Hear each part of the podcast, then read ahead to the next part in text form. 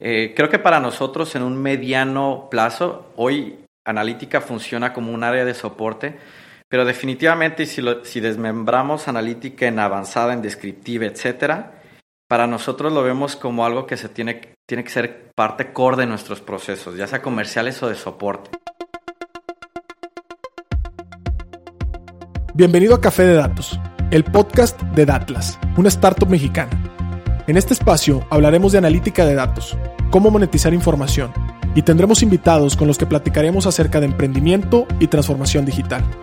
Si estás liderando, planeas liderar o participas en una estrategia de transformación digital, Café de Datos es ideal para nutrir tus conocimientos de analítica e inteligencia artificial, conocer los métodos populares en la industria, obtener nuevas ideas y disfrutar de las historias que tenemos para contarte. Porque los datos van mejor con café. Arrancamos.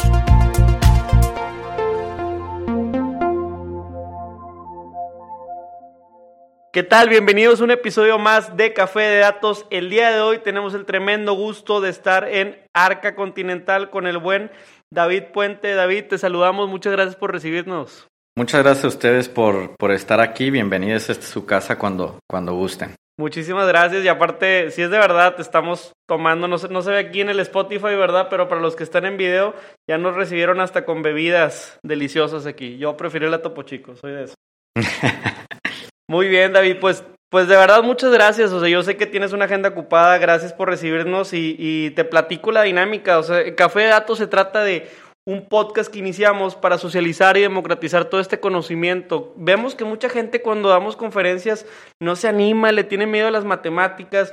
Oye, yo vengo de una carrera que como que no es ingeniería, como que no suena analítica de datos y también del otro lado, eh, más corporativo, ¿verdad? Vemos empresas que han tenido retos eh, dimensionando y generando estrategias.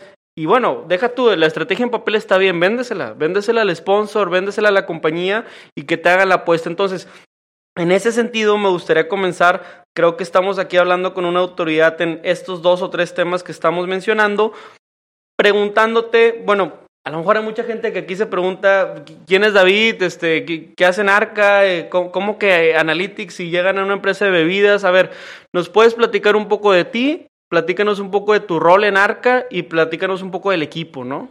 Por supuesto. Eh, muchas gracias a, todos y encantado de, de platicarles. Eh, pues mi nombre es David Puente, yo llevo ya prácticamente 10 años trabajando en, Arca eh, Continental. Encantado de estar en, este, en esta eh, empresa y curioso porque mucha gente nos dice, oye, el tema de analítica avanzada, de ciencia de datos, que son alineadas estrategias de crecimiento, ¿para qué los necesita una empresa como Arca que vende Coca-Cola? ¿no? Y ese es justamente el punto, cuando estás en una empresa tan grande donde tienes oportunidades pequeñas y tienes un liderazgo en el mercado, creo que encontrar esas oportunidades en los distintos procesos de la organización es básico para salir adelante. ¿no? Nosotros vemos en la analítica avanzada y en ciencia de datos una ventaja competitiva, no frente a nuestros competidores directos, sino, sino incluso en el mundo del, del, del, eh, consumer goods, de, de, eh, de, productos, cómo, eh, cómo salir adelante. ¿no? Entonces, al final, encantado de estar aquí. Eh, les platico un poco de mí. Realmente yo, eh, mi formación no es como muchos pensarían que el tema de ingeniería y que iba a terminar en... Y, y eso te hace una personalidad muy interesante para entrevistar. sí, justamente eh, yo creo que es algo que cuando lo digo la gente me dice, a ver, pero ¿por qué? ¿No? Porque al final yo estudié eh, administración y, y, mercadotecnia. A diferencia de muchos de mis compañeros que, que respeto mucho sus carreras en términos de comunicación y publicidad, a mí siempre me gustó el tema de la investigación de mercados, del análisis de datos, de la generación de insights. Entonces, desde, desde que inicié mi carrera estuve muy poco tiempo en una, en una agencia de publicidad, pero de ahí me fui a, a México, a la agencia de investigación de mercados eh, de Nielsen. Y ahí fue donde realmente encontré esta como pasión de, ¿no? de buscar datos, de ver el mercado, de los comportamientos y sobre todo la satisfacción que te da saber y conocer más de una, de una industria, ¿no? Entonces, eh, incluso a partir de esa, de esa experiencia que tuve en México, fue que llegué a conocer a los embotelladores eh, Arca y Continental. Eh, y de hecho me invitaron justamente a ser parte del equipo de, de BI. Entonces a partir de ahí yo creo que ha sido mucho de mi experiencia como estudiando la, la, industria de bebidas y después ya aportando este valor en Arca, ¿no? Y, y, y he pasado por algunos, algunos roles como pricing, business intelligence, brand management, etcétera.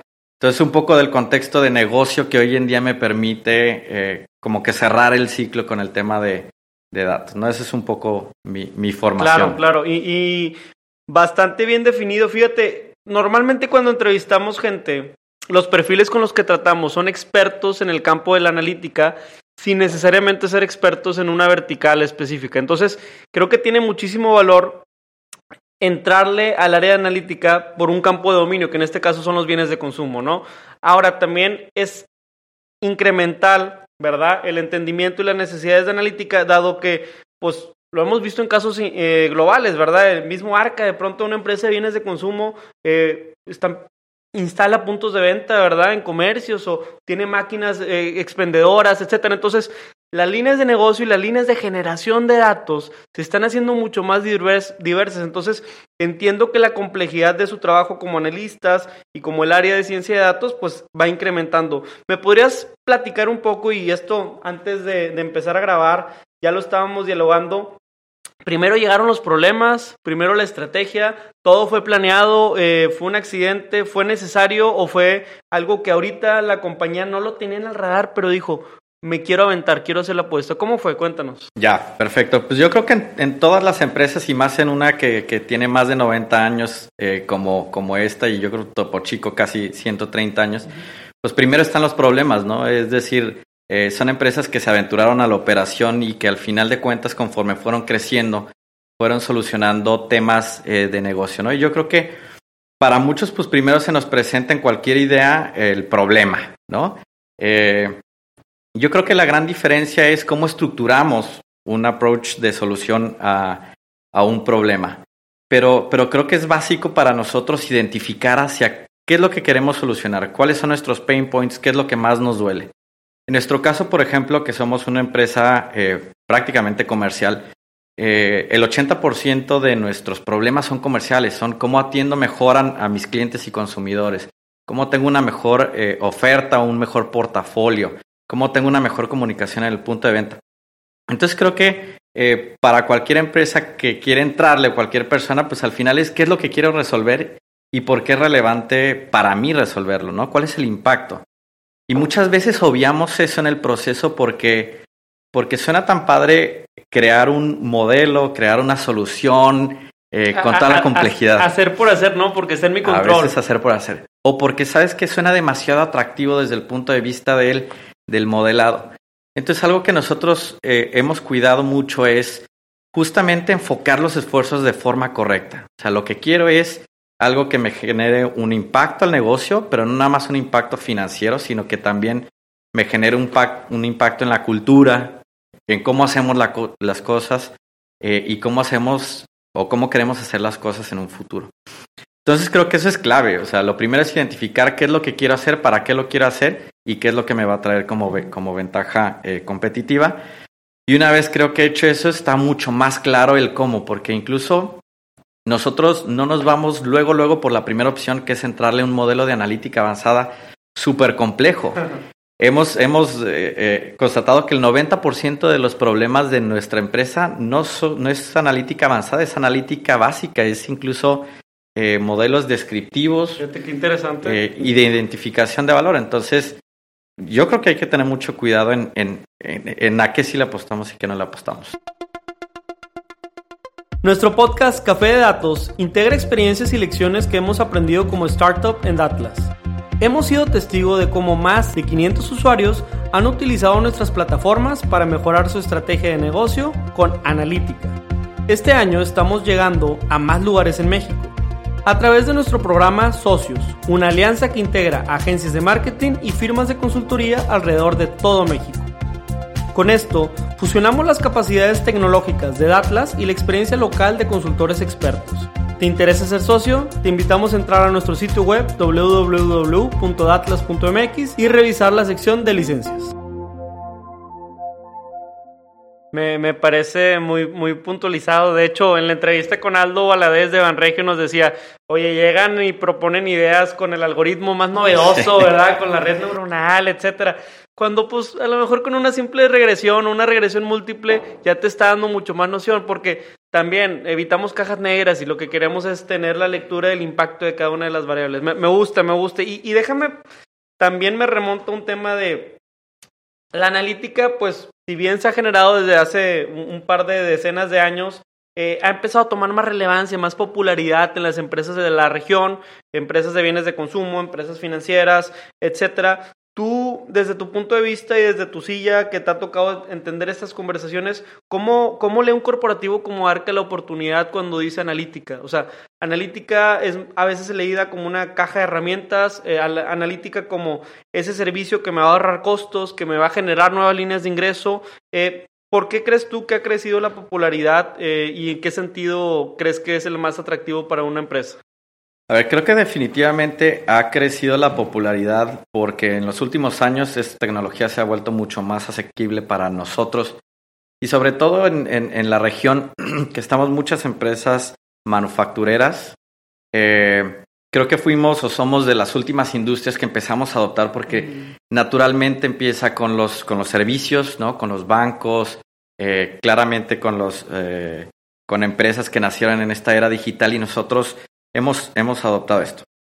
Eh, ahora, yo creo que el, el, atractivo, una vez que se vuelve asequible, eh, sigue siendo el cómo hago mejor eh, las cosas, ¿no? Para nosotros es claro que si nosotros queremos sobrevivir, y hoy tú sabes, la tasa de mortandad de empresas es mucho más alta hoy que hace 20, 30, 50 años, los, los top 100 de Forbes cambian cada 10 años, entonces si queremos eh, y, y, pensémoslo que hoy ya no es una ya no es una cuestión de si quiero hacerlo o no quiero hacerlo. Es es tengo que hacerlo porque es una ventaja competitiva que me va a hacer mantenerme en el tiempo eh, competitivo cierto Totalmente. entonces creo que la pregunta de quiero hacerlo o no quiero hacerlo tiende a ser un poco secundaria y a decir oye cómo le debo de entrar a esto ahora eh, creo que para nosotros en un mediano plazo, hoy analítica funciona como un área de soporte,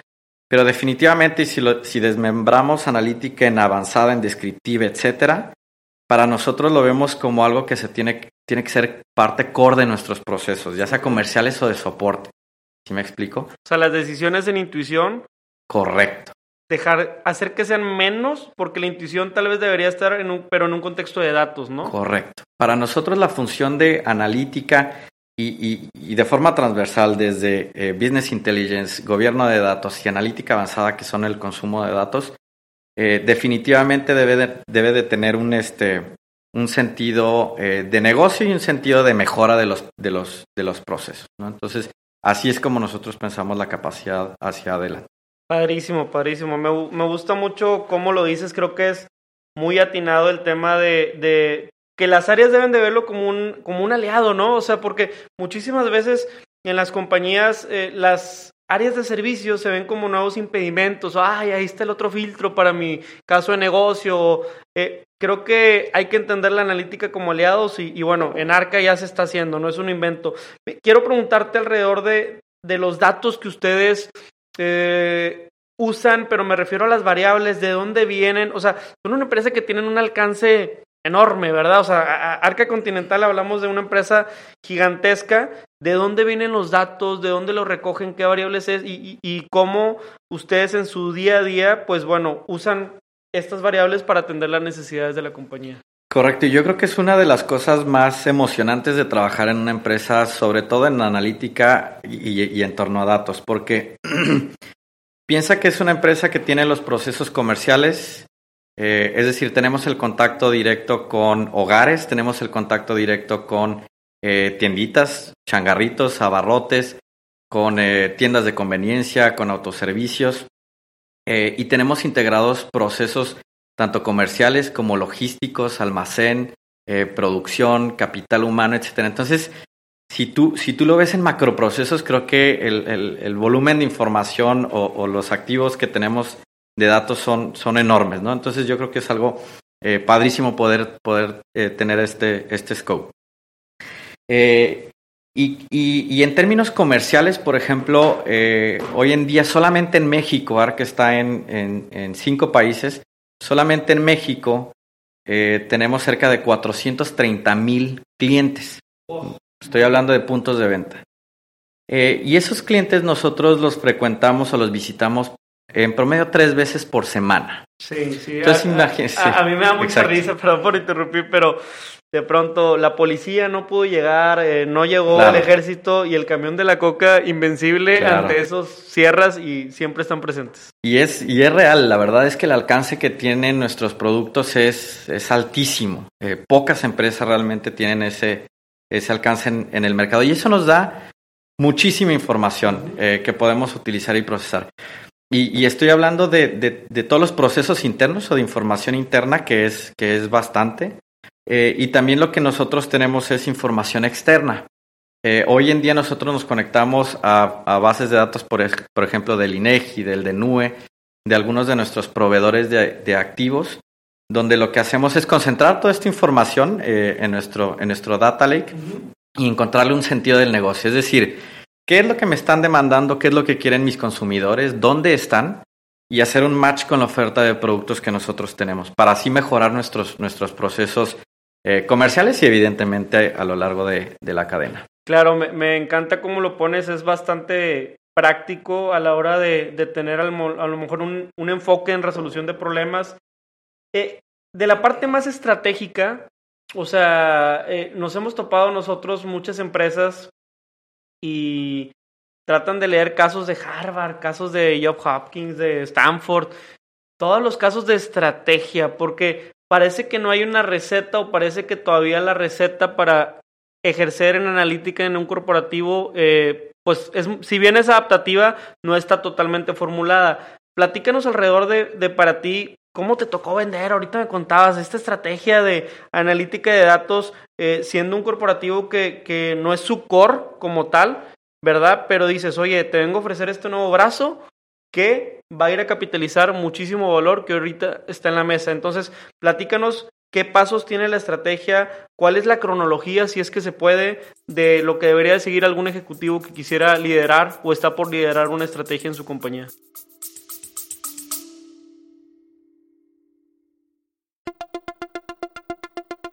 Te quiero invitar a que conozcas el nuevo programa de aprendizaje 15 técnicas introductorias de analítica de datos. Dentro de la primera generación de Retos Academy, a través de nuestros 14 módulos podrás explorar una amplia variedad de temas que te proporcionarán las habilidades necesarias para triunfar en el análisis de datos. Y eso no es todo, contaremos con tres talleres en vivo e invitados e invitadas sorpresa con quien podrás discutir tus proyectos, recibir orientación personalizada y llevar tu conocimiento al siguiente nivel. Y si para cuando estás escuchando esta promoción ya venció, recuerda que siempre podrás encontrar contenido de aprendizaje en www.datlasacademy.com.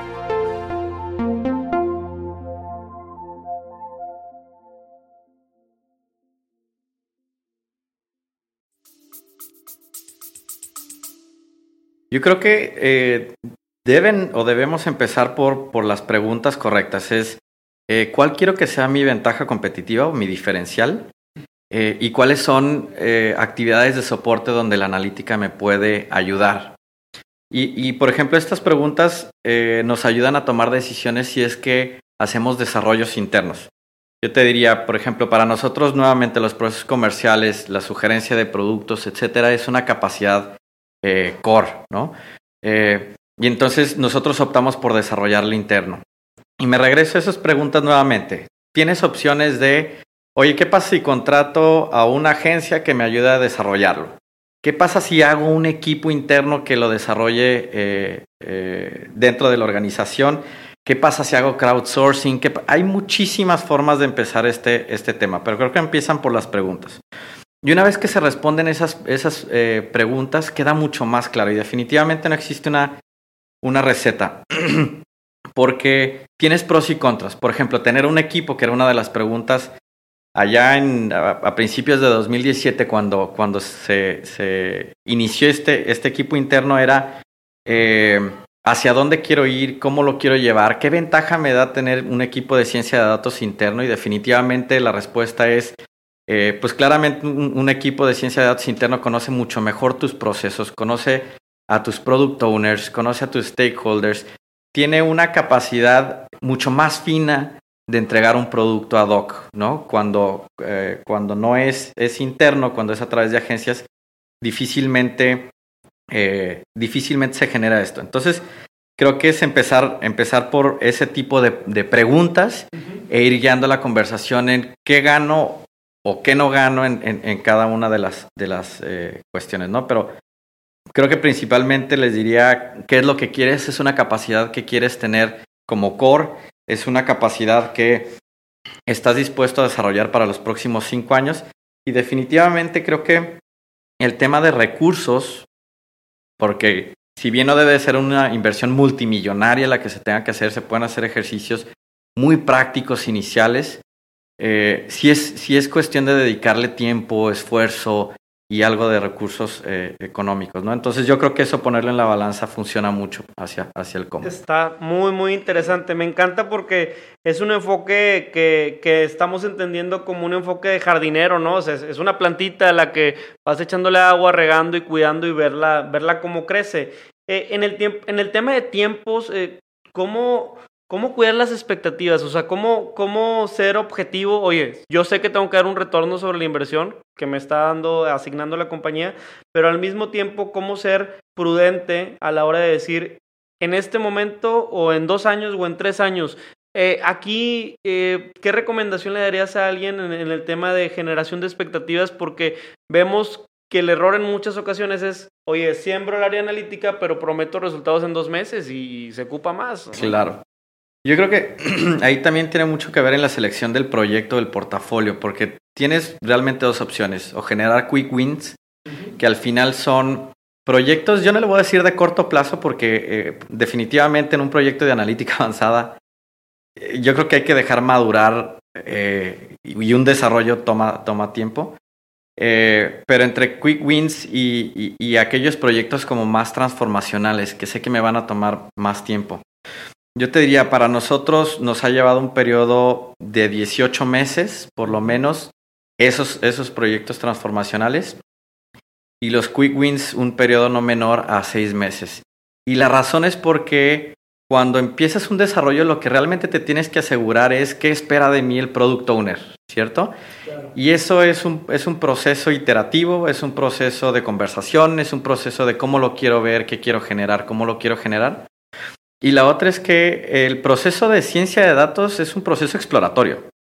Hay muchísimas veces en donde eh, la solución o el approach de la solución no te va a llevar a donde querías inicialmente, pero estoy seguro que te lleva mucho más cerca de, del resultado que, tú querías, ¿no? Y, y en el proceso aprendes mucho. Entonces, mi recomendación sería, tengamos paciencia o tengan paciencia en ese, en ese sentido del retorno a la inversión y capitalicen más bien los aprendizajes durante el proceso, no necesariamente el entregable final. Eh, nosotros sí creemos en que existen MVPs eh, eh, o entregables parciales donde puedes aprender mucho, puedes mejorar mucho tus procesos, puedes incluso cambiar la dirección del, del, proyecto o el scope del proyecto y, y, el aprendizaje generado es mucho más alto incluso muchas veces que lo que, que, lo que se esperaba en primer lugar. Ahora, no porque tengamos abierto el panorama o decir que el, proceso sea de 6 o 18 meses, eh, no le quitemos el dedo del renglón al, equipo y al proyecto de cómo genero valor, pero no necesariamente debo de generar un valor económico pronto. Evidentemente en el tiempo lo tengo que generar, pero es hacia dónde me está llevando, cuál es el aprendizaje que estoy generando. Y si necesariamente no lo está solucionando eh, la analítica avanzada, hacia qué otras directrices de negocio eh, lo, puedo solucionar, porque incluso te podría decir que en muchos de los casos, durante el proceso exploratorio, lo que nos ha dicho los datos es tu problema no es un problema de un modelo, es un problema de un proceso y de cómo la gente hace las cosas. Entonces, siempre estar alertas de que ese pudiera ser el, camino más que seguir por un, por un modelo complejo de ciencia de datos. No, está, está padrísimo y, y muchas veces también el caso, como mencionas, eh, el, valor monetario es el que hubieras dejado de ganar o el que hubieras perdido si la orientación analítica no te hubiera dado, oye, vete para, para la derecha en lugar de la izquierda, ¿no? Entonces, creo que esos son los trade-offs bastante valiosos. Te quiero preguntar mucho sobre los stakeholders. O sea, ustedes dan área de servicio interna, tienen clientes internos, hay que entrevistarlos, eh, hay que tener carisma. Si yo, si yo soy un analista de datos, no nada más te puedo llegar a hablar en números y modelos y, oye, te, te hago una red neuronal para tu siguiente lanzamiento. A ver, a ver, a ver, así no se empieza, ¿no?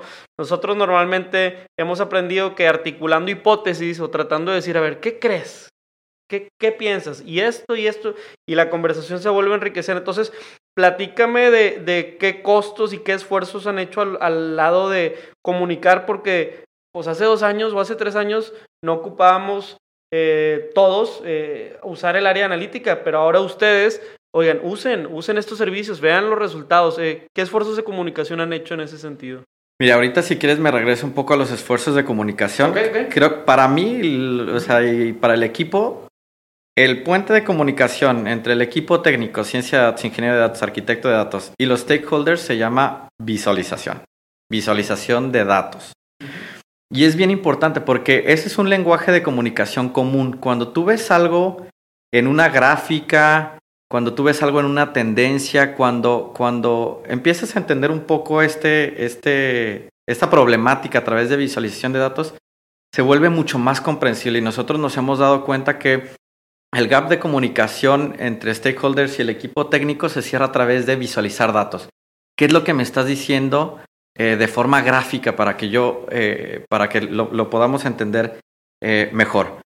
Aún así, definitivamente hemos hecho muchos esfuerzos y te estoy hablando de, esfuerzos de comunicación interna, conferencias internas, pláticas internas, lunch and learns, que son prácticamente nos vemos a la hora de la comida y platiquemos de qué significa esto de ciencia de datos y analítica avanzada, ¿no? Porque una de nuestras misiones es desmistificar esta parte de eh, y ahorita te cuento mi opinión en, términos de inteligencia artificial y, machine learning. Por favor. Pero es, desmistificar hacia la organización esto, eh, perderle miedo.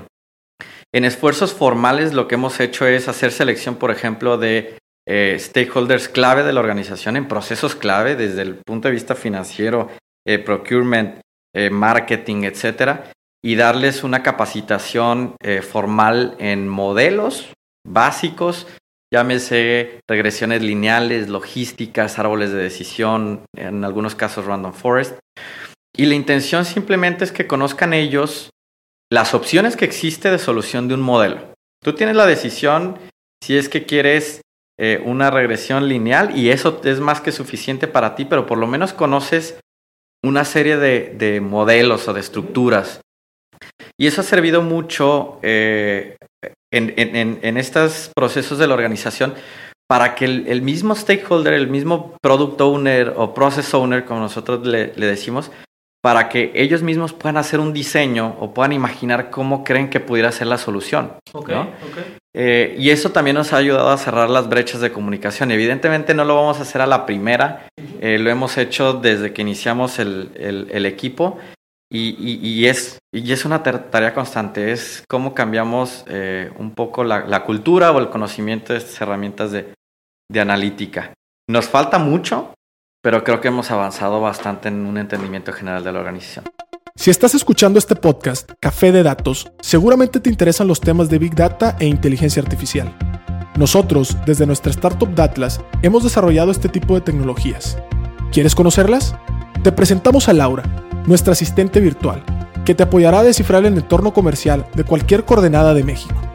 Llenando un sencillo formulario de 10 preguntas, obtendrás un reporte completo con más de 50 variables de entorno y recomendaciones personalizadas para tu negocio.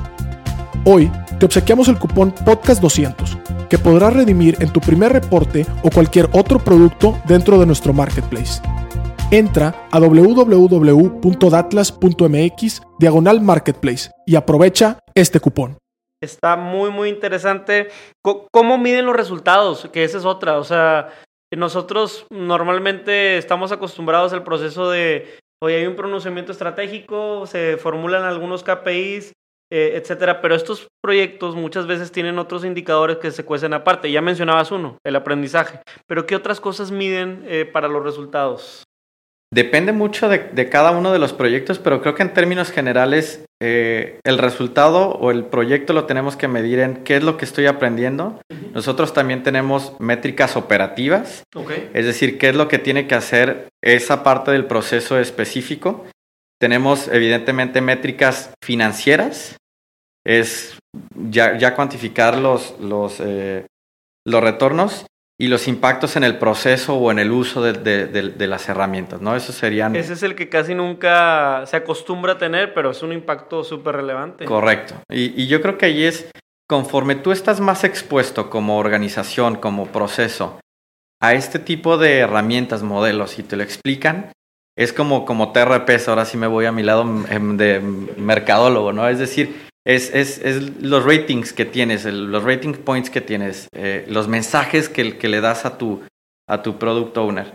Entonces nosotros sí creemos en eso, en que la exposición diaria, en tu día a día, eh, hacia este tipo de herramientas, modelos, conversaciones, te ayuda mucho a entenderlo. Entonces también eh, lo medimos y lo, y lo generamos. Padrísimo, padrísimo. Ya para dos preguntas más, ya para llegar al diálogo de inteligencia artificial. Ok, perfecto. Mitos y realidades. Sí. Pero eh, de cierto sentido, platícanos, porque me llamó la atención, eh, a ver, del equipo, o sea, del tamaño. Digo, tú, tú, eres mercadólogo, hoy diriges este, un equipo, están colaborando, todos son mercadólogos, todos son ingenieros, todos son software. Este tipo de diálogos te pido hacerlo eh, porque hay mucha gente que nos escucha, que nos ve y dice, oye, pues yo vengo de tal formación académica o yo escogí esto, ¿me estoy limitado? ¿No estoy limitada? Este, ¿qué quisiera? ¿Qué me tengo que preparar? Tengo que saber más estadística, más de R, Python o, de qué se trata, ¿no? Entonces, platícanos un poco de su dinámica. Perfecto. Eh, pues a ver, yo creo que no importa cuál ha sido tu formación previa, definitivamente, eh, yo creo que mi perfil, y estoy seguro de mucha gente que le interesaría entrarle, eh, no, es un, no es un perfil común, pero yo les diría o les recomendaría, a ver, entrenle. O sea, lo único es que hay que perderle miedo al tema del análisis de, eh, de datos. No importa realmente tu formación, no importa eh, cómo creas que estás catalogado al final. Si a ti te gusta la generación de análisis, manipulación de datos, generación de insights, eh, y eso, y eso te, te ¿cómo se llama? Te, te gusta, te mueve, sí, te mueve hazlo. O sea, realmente mucho de esto, y créanmelo, hoy las ofertas educativas, ojalá fueran mejor, pues son, son relativamente limitados. Mucho está en el autoaprendizaje, mucho es qué tanto yo me meto a aprender, puede ser un lenguaje de programación o incluso eh, algunos modelos o paquetes estadísticos básicos eh, y, el, camino para mí es, es, el camino correcto. Haz lo que te gusta, como te gusta. Incluso teníamos diálogos de, oye, cuál lenguaje de programación es mejor? El que más te sientes cómodo. Eh, al final, eh, en los desarrollos productivos se va a traducir alguno que, que, sea escalable. Pero para tú pasar tu tiempo analizando datos, pues es en, en, lo, que tú quieres. Ahora, ¿cuáles sí serían mis recomendaciones? Eh, Sí, sí fortalecer mucho la parte estadística. Todos sabemos, eh, los modelos parten de, un, de una base estadística eh, y, matemática, evidentemente. Entonces siempre tener muy bien reforzado eso. Pero nuevamente, si volvemos al punto de que nada de esto tiene sentido, si no tengo un objetivo claro, pues más bien es hacia dónde quieres llevar tu análisis, ¿no? Y, eso me refiero mucho al problema eh, que, que quieres solucionar. Entonces, asegúrate que tengas un problema claro, que tengas un problema que te apasiona, que tengas un problema, una oportunidad que quieres explorar y estás dispuesto a explorar. Y los demás, los lenguajes de programación, el modelo específico que vas a utilizar, las iteraciones que vas a hacer, lo vas a ir consiguiendo, ¿no? Siempre y cuando sea eh, lo que te gusta. Y yo sinceramente invitaría porque necesitamos perspectivas de analítica avanzada. O sea, no necesitamos que todos los científicos de datos sean ingenieros, necesitamos que sean mercadólogos, necesitamos que, eh, que sean psicólogos, eh, necesitamos que sean financieros, necesitamos que sean economistas. Entonces, entre más diversidad de, de, de background exista en los científicos de datos, eh, las soluciones son muchísimo más completas. Créanme que el diseño que piensa un ingeniero, incluso industrial o ingeniero físico, contra el que piensa eh, cualquier otra ingeniería o incluso un economista que, que nos ha tocado, es es súper distinto, pero es súper interesante ver cómo se nutren estos, estos approach. Entonces, pues definitivamente invitarlos a que le entren este claro, tema. Claro, a mí me encanta, es como de de tener ahí gente que es 4x4 a tener equipos todoterreno, ¿no? Que es lo que necesitamos. Y el equipo todoterreno es de diferentes ángulos y perspectiva. Pues mira, vamos a estar dando en el tiempo. Estamos, tengo un par de preguntitas más para el cierre. Creo que ha estado súper interesante. Da el diálogo para muchas horas, pero hay que comer también. Sí. Platícanos ahora sí, eh, desmitifícanos, si es que se dice así, el tema de la inteligencia artificial. ¿Por qué está tan, pues, pues muy de, de moda, digo, te, te soy honesto, eh, hemos visto startups que salen asumiendo, presumiendo, oye, tengo el nuevo modelo de inteligencia artificial, etcétera, etcétera. Creemos nosotros que, que no va por ahí del inicio, creo que, que del arranque tiene muchísimo valor dar otro tipo de apoyos y creo que la inteligencia artificial, si bien no se ha atendido por completo en el ambiente corporativo ni empresarial, ¿cuál es tu opinión, cuál es tu perspectiva y cuál es el problema que crees que hay ahorita? Va, este, mira, yo he sido muy escéptico, hemos sido muy escépticos cuando, cuando llega un proveedor y nos dice que utiliza inteligencia artificial. A veces les creemos cuando dicen machine learning. Eh, Puro if fails, if fails. Exacto, exacto, o sea, exacto. Entonces, eh, eh, yo creo que la mayoría de las soluciones que están allá afuera, eh, y, y, aquí sí les haría una invitación a ser muy responsables en qué sí es y qué no es. Porque lo que hemos visto es que muchas empresas se nos acercan y nos dicen eso, ¿no? Bueno, traigo un modelo de inteligencia artificial. Y a la hora que eh, nuestros amigos de negocio nos dicen, oye, porfa, ayúdame a evaluar estos, este, estos cuates que nos quieren vender algo, pues nos damos cuenta que realmente son soluciones mucho más sencillas que difieren muchísimo de que sean eh, modelos de inteligencia. Que ese es otro beneficio de tener un equipo interno especialista, que, que, que, creo que no lo habíamos mencionado, pero es otro, oye, va a venir más y más gente a ofrecer servicios, ya tienes a los expertos que te ayudan Correcto. De hecho, nosotros eh, internamente fungimos esa función. Eh, en un proyecto nos, nos piden evaluar una serie de proveedores para asegurar que incluso aunque no lo hagamos como desarrollo interno, si, si no sea a través de un tercero, que sea una, una solución que, que, cumpla las necesidades de negocio, pero que también cumpla requerimientos técnicos que nosotros tenemos, ¿no? Entonces, bueno, el tema de desmitificar eh, eh, esa parte, eh, yo, yo les diría primero, seamos un poquito escépticos. Eh, a, a, nuestros amigos consultores yo les diría, seamos un poquito más responsables porque eso genera dos cosas. Lo primero es que genera un hype, es decir, una expectativa muy alta, un sueño de lo que puede suceder y, y que todo lo va a venir a solucionar una herramienta y eso, eh, créanme, en, en nuestra experiencia, pues no es cierto. ¿Cierto? Hay mucho que hacer de, desde el punto de vista del, del negocio. Y la otra es que, aunque enamora el término de inteligencia artificial, también genera una barrera, ¿no? Una barrera donde yo digo, pues, ¿sabes qué? Se me hace un concepto muy difícil de entender y entonces eh, no, lo, no, no, no, lo quiero entender porque tampoco quiero estar en una posición donde no, no me siento cómodo. Y entonces, eh, como dices, coincido muchísimo. Creo que hay muchas cosas que son modelos relativamente simples, interpretables, que eso es muy importante cuando una empresa le está entrando a este tema de, de analítica eh, avanzada.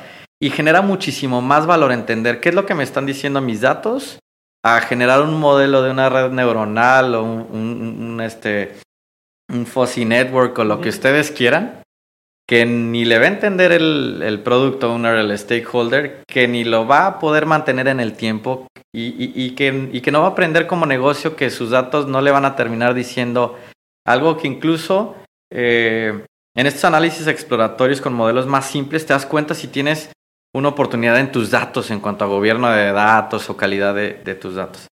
Entonces, eh, yo creo que es en términos generales mi, mi sentir en cuanto al, al tema de, de está, inteligencia artificial. Está padrísimo, creo que creo que acabas de dar en el tino, algunos dientes estarán crujiendo ahorita que nos escuchen, pero atención, esa es una impresión real y, y creo que que se, queman profesiones y se queman labores si no usamos términos y si no usamos alcances y expectativas correctamente. Entonces, creo que, que este, tenemos un, juego para ti, eh, antes de pasar a los últimos mensajes, ¿verdad? Pero eh, el juego es un rapid fire y un rapid fire te vamos a dar unos cinco términos y nos gustaría que tú nos digas si para ti, desde tu punto de vista, está sobrevalorado o subvaluado, ¿no? Ok.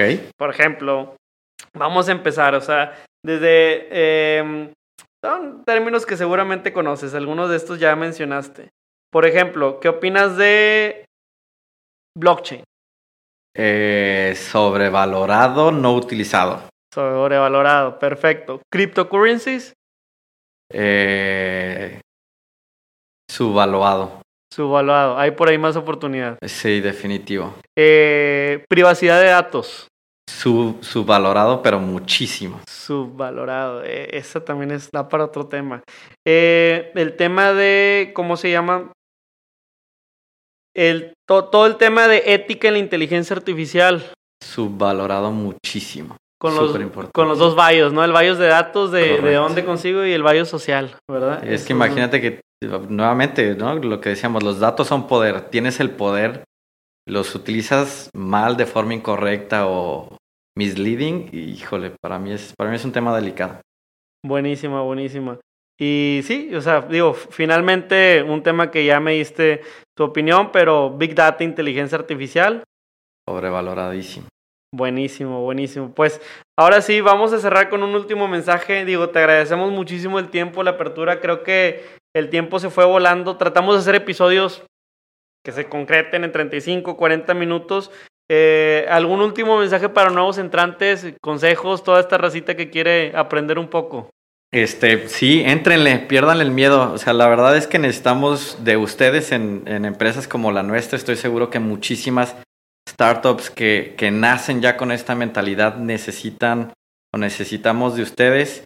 Eh, Acuérdense siempre de darle el, tinte o pensar en qué es lo que quiero solucionar, ya sea un tema comercial o sea una problemática social, que ese es, que es también otro tema súper, súper importante y relevante. Eh, pero siempre tengan en mente qué es lo que quiero lograr y no desperdiciar eh, esfuerzos eh, sin, sin, sin, sin, un objetivo claro, ¿no? No se desesperen, este es un proceso, es una formación, es a prueba y error. Eh, acérquense con nosotros, a nosotros nos encanta estar en, ya sea en pláticas o conferencias o roundtables platicando en nuestra experiencia. Nosotros sabemos que no tenemos la verdad, nosotros estamos experimentando, estamos aprendiendo. Los comentarios de, de ustedes, de, de, toda la, la comunidad de, de, Analytics, nos ha servido muchísimo para mejorar y tener eh, muchas perspectivas. Eh, y díjole, denle para adelante. A nosotros encantados también de estar en, esta, en este ecosistema. Sí, padrísimo. De hecho, si ustedes van a algún evento, dícese Data Day, dícese Hackatones, en Monterrey, eh, en todo está Arca presente y en todo ha sido protagonista en esta parte de la ciencia de datos. Entonces, pues a nombre de la comunidad de, de al menos los que nos ha tocado hablar, pues bueno, pues muchas gracias también por su esfuerzo. Entonces, hasta aquí cerramos. ¿Te Muchas gracias. Ya saben que aquí tienen su casa, como siempre, cuando gusten. Este, y muchas gracias por la invitación. Evidentemente un saludo, un abrazo a todo el equipo que hace esto una realidad, eh, tanto el equipo técnico y para nosotros el equipo de operaciones de Arca Continental, los promotores, los, los desarrolladores, los jefes de venta, los gerentes de venta, ellos son quienes realmente hacen de nuestro trabajo una realidad. Entonces, eh, el agradecimiento de todo el equipo para que esto realmente sea eh, referente incluso del sistema Coca-Cola del mundo, ¿no? Que, claro que, al, final ha sido. Entonces, muchas gracias a, todos. Gracias, gracias también al equipo de producción, César, y a todo Atlas. Hasta luego, los datos van mejor con café, recuerden, y gracias por las bebidas que... Hoy no fue de café, pero pues es en la tarde. una topo y una coca. Perfecto. gracias. Gracias. Hasta aquí el podcast de hoy. Gracias por escucharnos. Puedes seguir disfrutando de tu café y aprendiendo analítica de datos en nuestro blog con más de 180 columnas acerca de analítica, emprendimiento y transformación digital. Visita blogdatlas.wordpress.com y disfruta del contenido. Finalmente, no olvides suscribirte a Café de Datos, el podcast de la startup Datlas. Hasta la próxima.